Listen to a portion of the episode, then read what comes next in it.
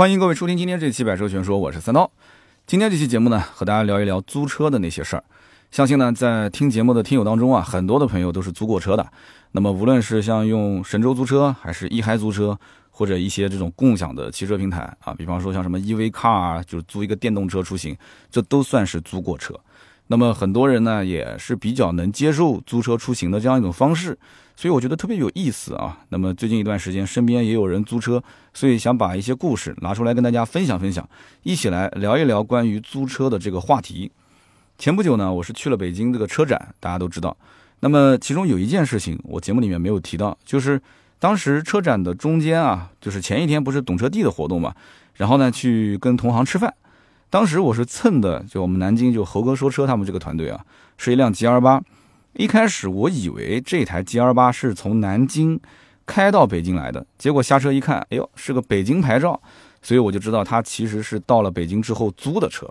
那么一辆 G R 八的租赁费用大概一天四百块钱上下啊。一开始我还开玩笑，我说果果然不一样啊。现在这个你看小视频团队就是有钱，哈哈，租个 G R 八一租租个好几天。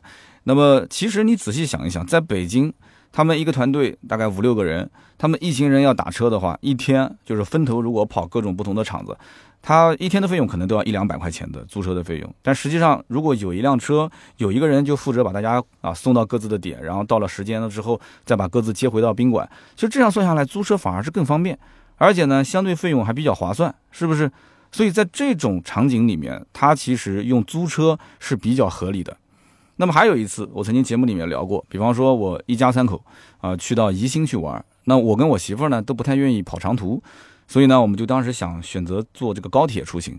那么高铁打车这种出行方式讲起来好像很轻松，其实你得先打车到高铁站，然后上高铁，下了高铁站再打车去景点。我个人觉得，其实那一次之后，我也不太愿意今后这么操作了啊。那么去景点玩完之后就遇到问题了。玩完之后，到了大概晚上六点多，我们出那个景点的呃园区啊，相对比较晚，是压着它关门的时间出来的。结果没有大巴车了，那么这个景点又比较偏，结果打车呢用各种软件也都打不到。后来实在没办法啊，原先是准备当天晚上回去的，但是呢。这个实在没办法，那怎么办呢？就只能是取消高铁票，然后直接在当地的酒店先住一个晚上。后来我还是不甘心，我就在路上找黑车。结果呢，这个功夫不负有心人啊，找到一台黑车，花了一百块钱，一百多块钱吧，把我们送到了高铁站。实际上打车没有那么多的费用，对不对？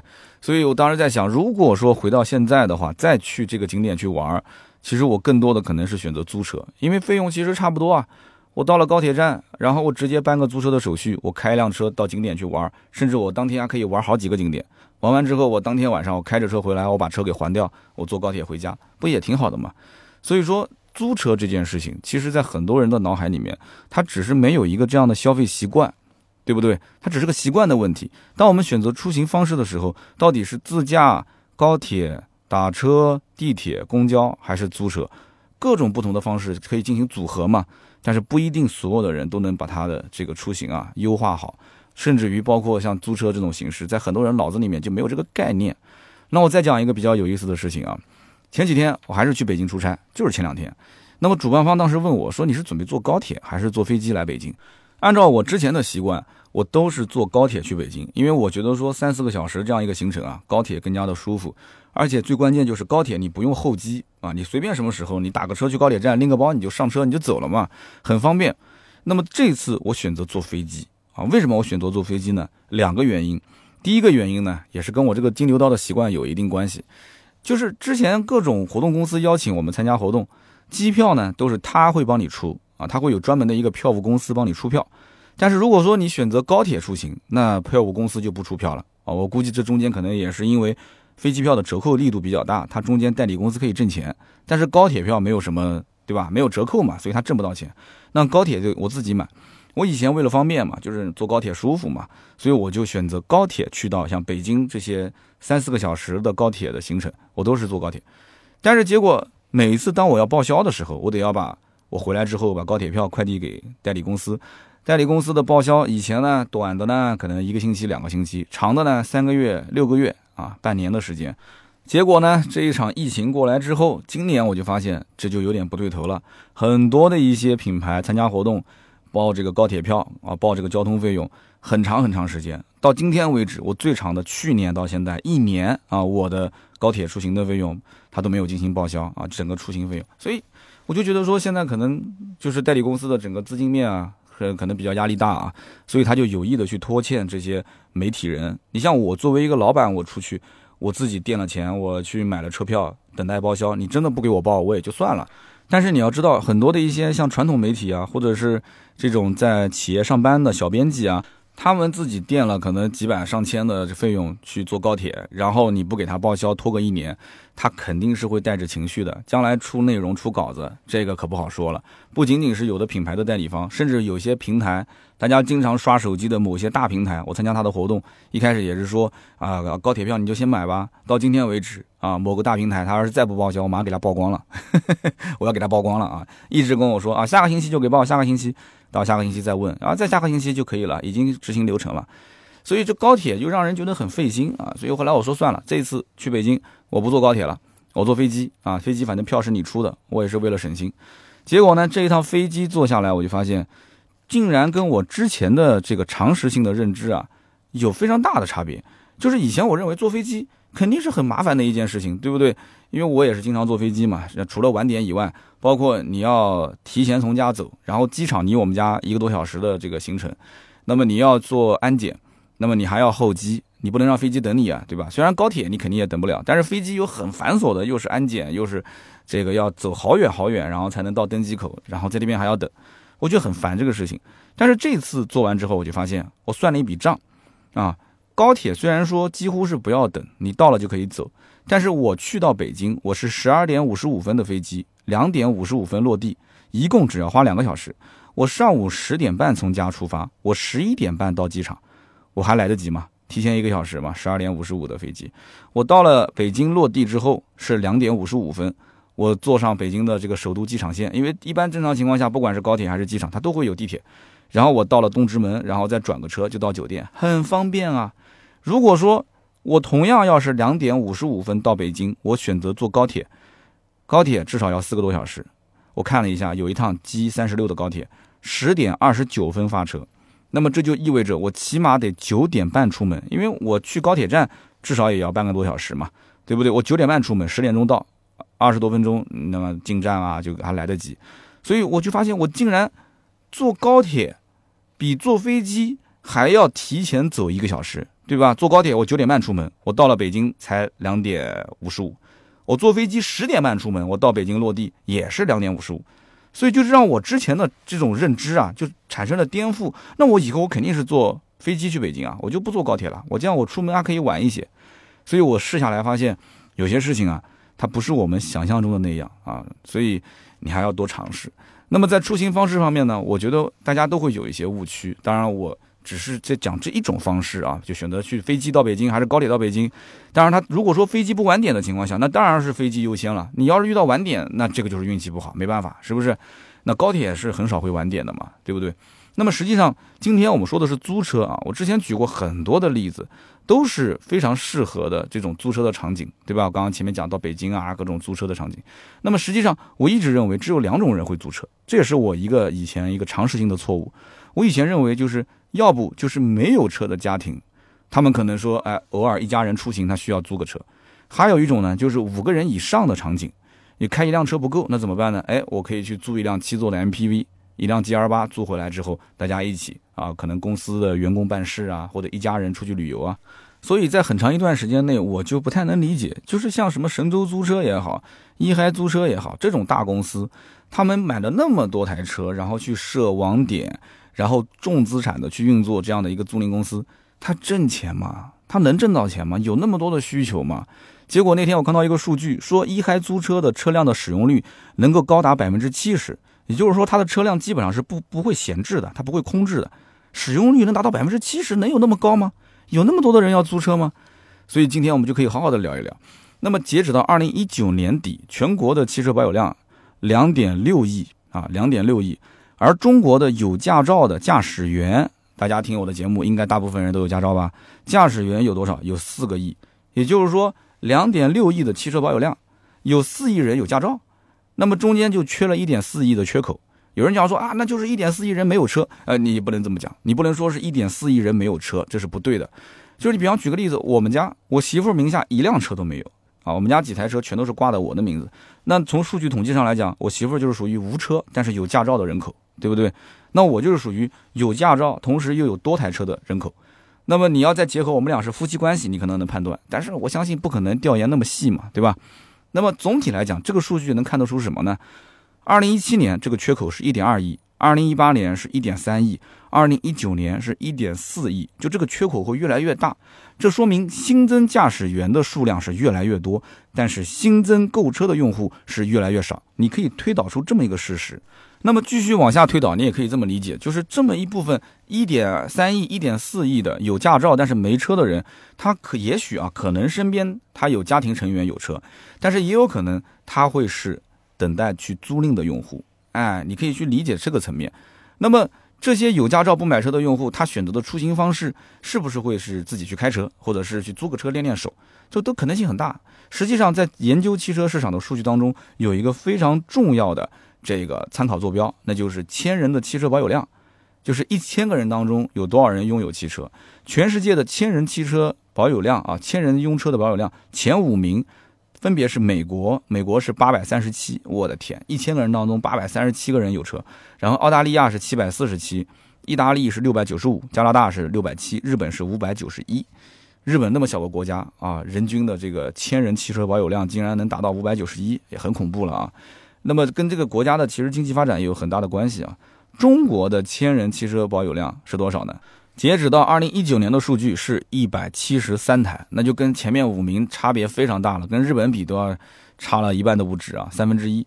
所以说它的整个的排名，就是我们中国的千人拥车的保有量，也就是跟伊朗、跟土耳其、跟南非差不多。有人说我不相信啊，中国这么强大的一个国家，怎么可能汽车的保有量跟什么伊朗、土耳其、南非？因为中国人口多，中国人口多。所以平均下来之后，千人的拥有量也就是一百七十三啊，跟什么伊朗、土耳其、南非差不多。听到这个数据，可能很多人跟我一样都不太敢相信啊。如果按照这个数据来看的话，相当于就是说每十个人当中也就仅仅不到两个人拥有私家车，那不就这个概念吗？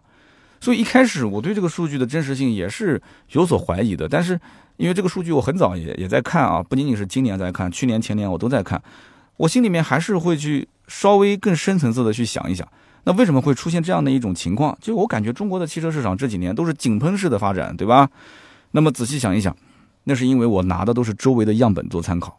但是中国的人口环境啊，是相当相当的复杂，对不对？它是阶梯式的，所以经常有人会讲说三刀啊，你这是饱汉子不知道饿汉子饥。讲我说节目里面有些内容啊，我经常分析的都是一二线城市的一些呃小年轻啊，一些用用车的人群的思想。但是你没有去换位思考，你你不之前说什么三五线城市调研的吗？对这件事情我没有忘，还是要干，哈哈，有时间肯定去干。所以中国人口复杂，它是阶梯式的，有很多的小城镇，小城镇，小城镇，他可能买一台小电动车，我说的不是汽车啊，可能买个什么小牛啊、雅迪啊、爱玛啊，他这个小城镇啊，他就随便逛了，他去哪边都很方便。这个家庭里面他就没必要再添置一辆汽车，他可能住的地方和上班的地方。也就是五分钟的路程，甚至我曾经有一些小县城里面，他们家楼下就是公司啊，他楼下就是他的单位，就非常的方便。那他买车干嘛呢？买车无非就是要不面子问题啊，结了婚必须买台车，他其实也不开，一年都开不到几千公里；要不呢，可能他确实很轻松，他周末呢可以带着全家到周围的城市去自驾游。但是大多数的情况下，在很多三五线以下的城市里面，如果说是不买车，那么租车的市场是不是就会崛起？所以现在你看到三四五线城市租车市场的数据确实是井喷式的发展，但是这里面也分成是当地人租车，或者是当地可能是个旅游城市，像我们这样的到一些三五线城市啊去玩一玩，结果呢到了当地去租一台车啊，这种数据都是有叠加的嘛。那么还有一个最关键的点就是买车的和用车的环境。那美国为什么说千人保有量那么高呢？因为美国其实它的平均人员工资啊，三千到四千美金左右啊，三千到四千美元。那么他买一台代步车的成本，很多美国人买的都是二手车。那么新车可能管三万美金啊，你要买个二手车就更便宜，可能几千美元就可以买得到了，是不是？所以在他们那边整体来讲的话，整个车的价格是便宜的，用车的费用，很多人都是会自己修车、自己保养，对不对？甚至洗车都是自己洗，那么相对成本也比较低。那么我们这边呢，东部的发达地区平均的月薪基本上也就七千块钱左右吧，六七千块钱。那么买一台像样的代步车啊，像那么回事的车，十万块钱要的吧，十万块钱左右。所以很多人还是有压力的啊。为什么说有压力？很多人是要先解决买房的问题，然后剩下来的钱再考虑去买车。所以我觉得租车这个市场啊，它更多的是什么？是基于整个的消费环境，它的可支配的收入有多少啊？车子是不是刚需？房子是不是刚需？就像我再讲一个故事，就比方说有些人他自驾去拉萨啊，听起来哇，这是我的梦想，是不是很多听友梦想就是自驾去拉萨？如果你老老实实从你们家一路开车去拉萨，那我给你竖个大拇指。现在你要知道，很多人都不是这么去自驾拉萨了，都是怎么玩？他们是坐飞机先飞到成都，然后去租一辆越野车啊。如果你的资金比较宽裕的话，你可以去租像什么陆巡啊、霸道啊、途乐这样的车啊。你如果说费用不够的话，那你不够，你们就租一些国产的一些越野车，或者，哎，你要胆子大一点，你租个轿车也可以啊，只要老板愿意租给你。然后呢，从成都一路开车去拉萨，那么租车的费用。根据淡旺季不同啊，这里面车型不同，价位也不一样。你像我讲的，像什么霸道、陆巡、途乐，那基本上可能要大几百、上千了啊。那便宜点的车子可能几百、小几百块钱一天也不是租不到。那么从成都走三幺八这个线啊，去拉萨大概两千多公里，油费大概两千来块钱，对不对？过路费一百来块钱，一百四左右。那么开到拉萨之后，你如果说不想再把车开回到成都，你说我直接坐个飞机我就回去了，那么你要承担这个异地。交还车辆的费用大概在五千块钱，也就是说租车公司会安排一个人过来，直接把车开走。那么你觉得说贵了，好，你觉得贵，你就自己找个拖车公司，你把这台车拖到他们这个成都公司，但是你要提前把照片拍好验好。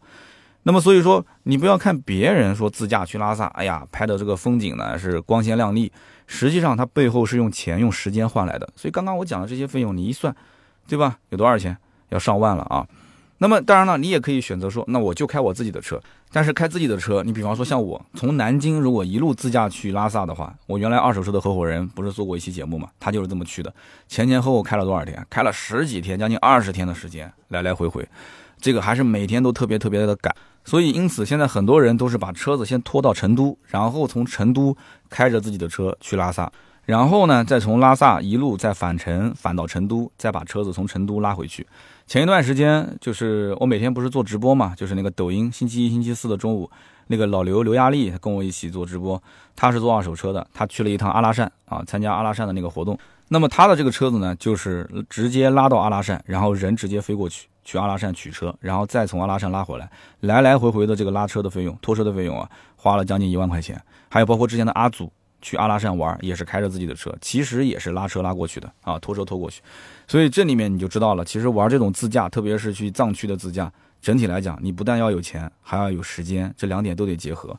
但是租车这件事情，就刚刚我前面说的，他已经给你提供了一套方案，你其实犯不着开自己的车。你想想看，你开你自己的车去到拉萨这一路上，你的车的损耗会有多少？你想清楚了，对不对？你别光看别人挣你那个钱，别人也是要付出成本的嘛。那么，另外还有一组数据是什么呢？就是我们全中国的铁路的总里程数一直在增长，然后从二零一五年到现在，二零一五年十二点一万公里，现在呢十四万公里。这个里面虽然数据只有好像不到两万公里，但是你知道两万公里什么概念？修高铁、修铁路那是非常昂贵的一个数据啊，基建工程。那么全国的公路的总里程数从二零一五年四百五十七万公里，现在也是增加到了五百零一万公里。所以你可以想象，今后。高铁越来越辐射面广了，然后呢，铺装的这个道路也是越来越辐射面广了。你到任何地方，高速下来，城区都非常好开，所以会有很多的人他会利用高铁去到一个远的地方，然后基于这个目的地再去租车进行游玩，就很方便了嘛。所以我最近也是有这样的打算啊，周末你比方说周六周日，我可以考虑是不是星期五。因为我媳妇儿的工作也比较自由，我让她星期五早点下班，然后呢，因为孩子嘛，星期五放学也很早，两三点钟就放学了，我直接回到家。前一天晚上，星期四把东西收拾好，星期五回到家把东西拎上，一家人冲到高铁站，然后到一个目的地下来之后租个车，周末玩两天，星期天的晚上直接回来，对吧？但是这个呢，我家老婆就是有点顾虑，就是孩子的作业问题，因为毕竟星期一要上课 啊，你把孩子玩的太累了，星期一上课打瞌睡。但是这是我们这种带着孩子的家庭，还稍微有点顾虑。上期节目我们曾经聊到关于这个单身人口越来越多，你说将来单身的丁克的家族啊，只谈恋爱不结婚的男男女女，周末出行更加自由啊，所以这个市场还是非常非常大的啊。那么今年呢，是因为受到这个疫情的影响啊，整个的旅游行业其实遭受了非常大的打击。那么上一次我去敦煌出差，跑的其实就是这个青海的大环线，我相信很多人是去过的，青海大环线非常好玩啊。那么每一个景点，其实我去到当地，我还是能看到不少的游客。就我不知道，如果是不受这个疫情的影响，那这个景区的游客是不是会多出更多倍呢？我们当时去的时候人已经很多了。所以，我我住酒店，我也在看。我说，哎，酒店是不是今天也空了很多房间？结果发现，我们住的很多酒店都是客满、无房的状态。那么，这个疫情总归会过去的嘛？长期很多人压抑着没有出游的人，他至少等到疫情稳定之后，没什么风险了，他也会选择去玩一次，或者把之前的那个可能一个月玩两次的这种经历把它放出来啊，放松自己的心情。所以我以前理解的旅游，要么就是跟团，要么呢就是自由行。短途就自驾，长途呢你可以飞过去，然后当地租个车。所以我刚刚提到的青海的这个大环线，但凡是去过的人，你问他，他肯定是包车的，基本上百分之九十九都是包车的，跟团的特别特别的少，因为包车方便啊，而且包车的费用也不是很贵，你只要落地啊，到这个青海的大环线的起点，然后找一家旅行社，遍地都是旅行社，你找个旅行社谈好价格，然后安排一个司机，一辆车，一般都是当地人，就带着你跑一圈嘛。价格也很透明，人家本身当地人就是以这个为职业，所以落地签合同、包车走人非常简单，这已经是非常成熟的一套流程了，非常非常的巧啊！前两天就是我搬了新的办公室，然后这层楼的，呃几个这个各个不同的单位的老板啊，说在一起聚一聚吃个饭，结果吃饭的时候就认识了其中，就我这层楼有一个老板，就专门是做青海的大环线包车生意的。他就是甘肃人啊，然后完了之后就跟我讲了很多关于当地的包车的一些租车的一些生意，所以也是给了我一个启发，说今天做这期节目，因为他比较忙，改天我们再聊。其实我想拉他上我今天这期节目的，但是后来我想了想，我先把大概的一个租车环境先聊一聊，改天让他上节目聊一聊青海大环线啊，租车旅游有哪些好玩的事情啊，有哪些可以给大家一些好的建议啊，他是专业做这个的。然后现在目前来讲，国内移动互联网高度发达，大家人人都有智能手机，对吧？那么线上支付、个人信用也是越来越完善。以前租过车的人其实都知道，就是我们只要下一个租车软件，打开界面，我最想看到的操作方式是什么？就是直接扫码，对吧？就可以把车给开走。这种就是共享租车嘛，对吧？那么如果是去到一些租车的这个公司，我是希望手续是越简单越好，你不要搞那么多复杂的。我来了，直接给你扫个码，登记一下，或者说给你个身份证复印一下，我就直接把车开走，交个钥匙给到我。我不希望有太多的资料要填。那么以前甚至还要交押金啊，现在其实也要交一个押金，可能少则几千块，多则可能要上万。那么还车之后，这个押金有的是一周以后还给你，有的是甚至几周之后才退还。所以我们其实知道这里面虽然包含着一些呃可能会有违章代扣，它因为系统会有延迟嘛，它有这个费用。但是目前如果说信用制度已经很完善的情况下，难道就一定要去收这样的一个押金吗？对不对？所以租车之前这个体验就感觉不是特别的好。那就非常影响像我这样一类人。其实我个人信用分应该还是比较高的吧。那我租车你还不相信我吗？对不对？真的有违章了，你给我发个短信提醒，打个电话给我，我肯定给你把钱交上嘛。所以我觉得太麻烦，太繁琐。所以现在很多平台也开始尝试着啊，对一部分人群免押金，降低他的租车的门槛，简化租车的流程。那么如果说换作是我，哎，你要是比方说违章，我通知你，你不交这个相应的这个罚款的话，那你今后的信用分数。就会受到影响，那以后没有信用分，可以讲在整个网络世界里面你是寸步难行，对不对？这反而是一件好事嘛，对吧？让有信用的更加有信用，让没有信用的就寸步难行了嘛。所以我不知道大家的支付宝的信用分是多少啊？也欢迎在我的节目下方留言。我上节目之前看了一下，因为我支付宝用的比较少，我基本上都是因为微信里面有钱，我都是用微信。支付宝我的芝麻信用分数是七百六十二分。啊，大家也可以去秀一下自己的分数啊！我是七百六十二分。那么前面呢，我们也是提到租车的这个使用场景啊，也说到了像 EV car 这样的一个共享租车。其实这一类的电动车更多的使用场景呢，它是替代打车和地铁，它作为城市的一种新型的交通工具，对不对？我曾经有一次去机场出差，啊，我们南京同行的一个媒体非常热情，他说：“哎，我们两家住的也比较近，他说你也别打车了，我们两个人不行拼个车过去，对吧？我到时候开车过来接你。”我心想拼个车，开车过来接我，那那多数就是他开个车，然后我坐他的车，对不对？最后不行，我请他吃顿饭呗，对吧？结果这哥们开个什么车到我们家楼下？他开了一个 EV car，一个电动车。然后我就笑了，我说：“你说的拼车就是这个车啊？”他说：“是的，啊，因为那个是我第一次坐这个 EV car。然后呢，这车子其实说实话也也没什么功能，就一路上噪音也很大，但是就很神奇，就是租了一个这个车，我就问他，我说那为什么不打车呢？你打个车，你带上我不也一样吗？哎，他说那不一样，他说这个 EV car 因为有补贴，所以很便宜，就从这里开着车子去到呃飞机场，最终就是结算的费用只有几十块钱，因为补贴完的费用就几十块钱。我当时觉得哇，真的好便宜啊，租个车，然后返程他也可以开这个车回去。他说他回去的这个还车的地点就在他们小区的门口，他还完车推着行李就回小区了。我当时被他安利了一下，我也下了这个软件，结果我就发现我不能用，为什么呢？因为这个车在我们家附近没有，那得要过大概两三个红绿灯才会有一个，呃，这个可以取车的点。然后等我要是如果从机场再开回来，机场很方便，机场就是在停车场，我再开到我们家又得要再有两三个红绿灯，两三个红绿灯，你要如果拖这个行李走呢，太累了。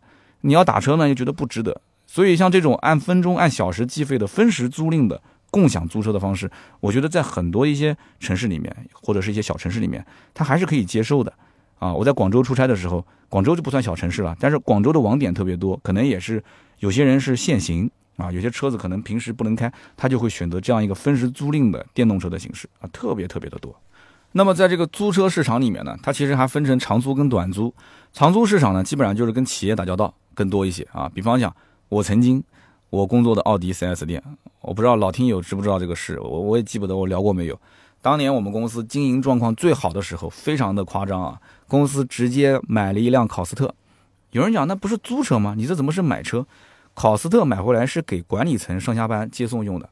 啊，当时总经理因为看到收益特别的可观嘛，跟投资方当时提了一个建议，说我们要对管理层好一点，买辆考斯特。结果既然投资方也同意了，真的买了一个考斯特，我的天！紧接着考斯特买回来，员工当时就在议论了嘛，说你看领导层的福利那么好，那员工没有福利嘛？然后总经理当时脑袋一拍，又准备去买一到两台四十九座的大巴车作为员工用车，就上下班的一个班车。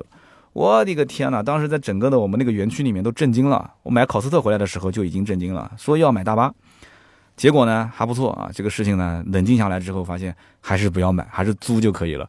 然后领导呢就找了一个租赁公司，就专门给一些企事业单位里面去做上下班班车租赁的一个蓝颜色的大巴。南京的朋友在早高峰、晚高峰经常会看到有一家公司是专门做这种就是大巴车租赁的，然后司机也是给你配好，上班给你接，下班给你接。然后员工上下班有班车了，按道理讲应该就很开心啊，满意度很高啊。但是结果就出现什么问题呢？4S 店他是准时上班，但不是准时下班，所以下班时间不确定。大巴车经常过来接人的时候，好比说六点钟，他接不到几个人，除了那些什么行政口子的财务啊，或者是市场，他准时准点就走了。其他的销售部、售后，包括车间的工人，谁谁能准时准点六点钟下班呢？对不对？所以就空空荡荡的就走了，早上是满满当当的来啊，晚上是没人接，所以呢，当时公司就取消了大巴的租赁啊。之后呢，后来也把这个考斯特给卖了。嗯，不过直到今天，我早高峰路过很多的地铁站，我还是能看到地铁站的这个口子旁边会停着非常多的蓝颜色的大巴车，这就是公司租这样的大巴车用来当班车用的。那么今后呢，租车这个市场，我个人分析肯定是会迅猛的发展，年轻人的出行方式。他已经不在乎说这个车是不是一定要自己拥有，啊，短租可以，长租也可以，只要能满足我的出行的需求，对吧？费用是在我能考虑的范围之内，接受的范围之内，那就可以。而且很多城市今后包括限行限购，一定会导致一部分的人他是被迫，他只能选择说租车出行。再加上前面我聊到很多特定的出行场景，对吧？租车或者说是包车，都比其他的方式更加的便捷，更加的轻松方便，对吧？费用也不会高很多。所以，因此，租车出行的这个市场，未来几年只要有几家大公司合力去推动一下，肯定会有非常好的表现。前段时间不是又出台了一个相关政策，说七座这个车子免检嘛，对不对？其实这个也对于出行市场会有比较大的一个推动。不是说所有的人都需要去买七座车，对不对？这个七座车只要在市场上有足够的量，能够非常方便的让大家去租赁。我当我需要用的时候，我直接找你租车公司租七座车不就行了吗？对吧？租赁公司买回来的车子也不需要它六年免检了嘛，也很方便，对不对？那么目前整个的租车市场啊，我看了一下数据啊，神州租车和一嗨租车还是属于第一阵营啊，因为入局比较早，而且呢，毕竟这个呢是一个重资金投入的，真金白银的投入进去，所以他们是有比较完善的一个租车的网络，还有比较规模化的一个车队。但是即使如此，大家想一想，这两家公司已经算很有名气了啊，大家都知道的，对吧？它能占据租车市场多少的份额？有人讲怎么着也得百分之五十吧？我告诉你，看到这个数据，我当时也很惊讶。也就占到整个租车市场百分之十三点三的份额，所以你想想看，整个的租车市场还有多少空白的市场是需要这种大公司去掠夺的？就说明小的租赁公司在这市场上活得还是非常的滋润，可能一个人手底下两三台车、四五台车，他直接就满负荷运作了啊，天天都有各种单子、各种租赁，对不对？我上次去云南西双版纳旅游，那不也是吗？晚上我这个东西丢在车上了，我找了个老板，老板后来跟我讲，他说我家里面好多台车，就一路在聊。那他就也是属于租车公司嘛，他只不过不像什么一嗨啊、神州那么大，对不对？他就是跟旅行社进行合作，租车包车。那么包括像刚刚讲的分时租赁市场，呃，除了像刚刚我说到的 EV Car，还有包括像 GoFun、G O F U N、GoFun，像这种公司都算是比较大。但是问题是，这种细分领域的用户数本身就很小众，非常少，所以它未来的等待开发的机会也是很多。那么现在呢，用户租车绝大多数都是下载租车软件，然后呢从软件上下单租车。有没有其他的方式？其实是有，包括你现在，你比方说你打开百度地图、高德地图啊，打车租车，它上面都会有。包括像携程、飞猪这一类的软件，你打开来之后，你如果是订个机票，他下面会问你需不需要接送机服务，需不需要租车服务。你如果订个酒店，他也会问你啊，到了这个景区了，到个这个酒店附近了，你需不需要租车？你只要下了单。啊，他就会提醒。那么你如果正好需要有租车需求，你直接就顺着那个页面点就可以了啊。我需要租车，怎么样怎么样？你费用叠加进来。所以大多数人觉得说，哎，我呢，如果考虑租车，其实我有几个点还是有疑问的。首先就是租跟还它的便捷程度，对不对？我比方讲去到机场或者是去到高铁站啊，那这个租车还是比较方便的，因为它基本高铁和机场都是有取车的晚点。那么还车呢？有的人，比方说，哎，今天到这一站，但是我下一站可能不去这个高铁站了，那还车，还车，要不就是你去他市中心的一些网点去还。你如果能回到高铁站或者是机场还车，那是更方便。还有一种，你说我是荒郊野岭的，也确实是不方便还车，怎么办？那你就喊人上门来取，那你就给钱嘛。就是说白了，这里面所有的费用就是你为了方便，你就需要多花钱，就这么简单。所以对于租车人来讲，他其实希望的就是尽量方便，少去让我来回跑，来回奔波。你把车送到我面前，那是最好的。所以，对于这种租车的公司来讲的话，它今后的整个的管理和流程的规范程度，还有包括这个给客户提供的服务啊，以及它的整体的平台的费用，它都要做调整啊。口碑越来越好的话，那这种租车公司它的整体复购率啊，应该会高很多啊。对于客户来讲，粘性也会高很多。那么，很多人听到这里说，我还是不太明白，因为我从来没租过车，我不知道租台车到底要花多少钱。那我们就举个例子啊，在上节目之前呢。我就以我为例子，比方说这个周末，我礼拜六的上午想要租台车出去玩，然后我礼拜天把车还回去。我打开租车平台，它会自动显示离我最近的取车地点，然后我只要设定好我的取车跟还车的一个时间点，然后点击下一步，它会自动跳出来有多少个车型让我去选。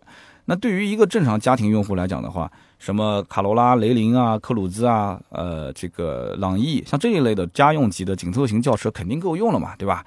你要是要租更好的车，那就更贵。像这一类的车子多少钱呢？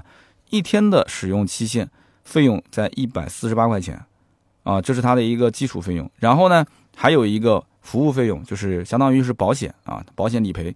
那么这个费用是四十块钱，因为你只用一天嘛。其实一天的保险费用四十块钱也很贵了。然后车辆的整备费用二十块钱，因为他要帮你洗干净啊，整备好啊。二十块钱，那么大家都知道，像这种车子，你多少的油出去，你就多少的油还回来。它如果是满箱油走，你就是满箱油回来嘛。那么加在一起多少钱？一共是两百零八块钱，一百四十八加四十加二十，两百零八。但是比较麻烦的就是，我看了一下，我如果真的要去租车的话，我们公司最近的一个取车点啊，大概打车过去要十来分钟。我们家呃，如果要去取一辆租赁的车的话，离我们家最近的取车点三公里多一点。但是打车过去也要十几分钟，所以取车还车对于我来讲还是有点麻烦。那能不能让他直接把车送上门，然后我回到家之后，我把行李送到家里面，然后我直接下个单，让他过来上门再把车子拿走？啊，取还车都在我家，可不可以？可以。那你就继续增加费用，对不对？你这就是属于叫什么呢？上门取车，跨网点还车，那你就继续加费用呗，对不对？也不多，反正五六十、四五十，你就多加一百块钱。反正就是一句话，你只要是想要方便，你就要用钱来换。当城市里的人口越来越多，大家想一想，周末或者是节假日去三五线城市乡村旅游，对不对？到了这个小城市里面，你会发现它地铁也没有，出租车的资源相对也比较紧缺，打不到车，对吧？所以当地如果是租车、包车这种业务，必然是会发展起来。只不过当下消费者啊，还没有养成这种租车包车的一个习惯。但是根据数据来看，现在三线以下的城市租车包车的市场真的是爆发式的增长。所以今天这期节目呢，就跟大家聊一聊关于租车的一个话题，然后也是从我自身接触到的一些事情啊，来跟大家分享，给大家作为一些参考。那么也欢迎大家呢去聊一聊自己对租车这件事情的自己看法。如果是有过租车经历的朋友，也欢迎去留言分享自己的感受。前不久在网上，最后说个小故事啊，网上有个网友咨询啊，说他。国庆期间租了一辆奔驰的 A 级 A 幺八零回到老家，结果呢还车的时候提示啊，液晶仪表上提示说检查制动衬片，参见用户手册。租车公司的人说是由于他操作不当导致车辆损坏，承租方必须赔偿维修费用，而且要承担维修期间的租金以及维修费用的百分之五十作为车辆的加速折旧费用，这合同里面都有。但其实呢，其实这个提示就跟正常提醒你车辆要保养是一样的，是一个道理。只不过租车这个用户是个小白用户，他问我这怎么回事？像这种无良的租车公司啊，他就是一颗老鼠屎啊，坏了一锅粥。所以这个也从侧面可以反映出啊，现在整个的汽车租赁市场鱼龙混杂啊，很多人还是相信大平台，但是大平台价格又比较高。他为什么选择这种门口的租车公司呢？方便、便宜，不需要什么手续，但是最终他可能规则各方面啊，他就不会啊严格的去遵守。所以呢，听友们如果也有类似这样的租车经历，也欢迎在我们的节目下方啊留言评论。评论留言呢是对主播最大的支持。我们也会在每期节目的下方抽取三位，赠送价值一百六十八元的芥末绿燃油添加剂一瓶。那么下面呢是关于上期节目的留言互动。上期节目呢，我看到有一位 ID 叫做孙小小小涛，他说，因为聊的是关于这个奥迪的性能车嘛，他说我非常非常同意三刀讲，奥迪是从二零一六年开始呃走下坡路的。我呢，就是二零一六年买的奔驰的 C 两百。那么小的时候呢，我的君莫卡其实一直都是 A 四。一六年奥迪 A 六 A 四就是大甩卖的时候。那么外观内饰我感觉就是有点老了，但是价格很诱人。本来奥迪是有机会扳回来一程，就是这一代的奥迪 Q 五。如果这一代的 Q 五上市的时候，对吧？三块屏都给它提前上了，其实还是可以的。但是呢，还是搞了一个老内饰。至今为止，奥迪的 Q 五的内饰还是非常非常的陈旧啊，没有用最新的这个奥迪三块屏的虚拟仪表。其实这个问题我在节目里面也曾经提到过啊，就是奥迪如果学别人的品牌，像挤牙膏一样去慢慢的放自己的最新的一些科技感、最新的一些相关的技术。其实很容易出问题的。那么因此现在只能靠打折来进行销售，对吧？那么 A B B 就变成了 B B，这是孙小小小小涛，他是作为一个当年放弃的奥迪 A 四买奔驰 C 的一个车主。其实我跟你差不多，我二零一五年买的时候也是这样的一种心态啊，所以更有感触。下面一个听友呢叫做一个人的精彩，他说我们本地啊有一个钢炮的汽车群啊，都是以奥迪的性能车为主，包括像 R S 六、R S 五、R S 四、R S 三、S 五、S 四、S 三。我们都是奥迪的铁粉，那么对于奥迪来讲是全力支持的，也是我们当地奥迪经销商的座上宾。那么我入群之后，也算是找到了组织，跟他们在一起啊，有一种归属感。我们来自各个行业，年龄差距呢，甚至有一个年代之多。我们也有共同的话题，经常也会去做自驾游，开心的聚在一起聊车聊生活。我们群里面呢，也有 A 四五，也有 C 六三，也有 M 三 M 四，但是很少。在我看来，其实奥迪品牌啊，在性能车方面还是下了苦功夫的，我是很看好它。那么我们也会影响一批买高性能车的人去选择这个品牌。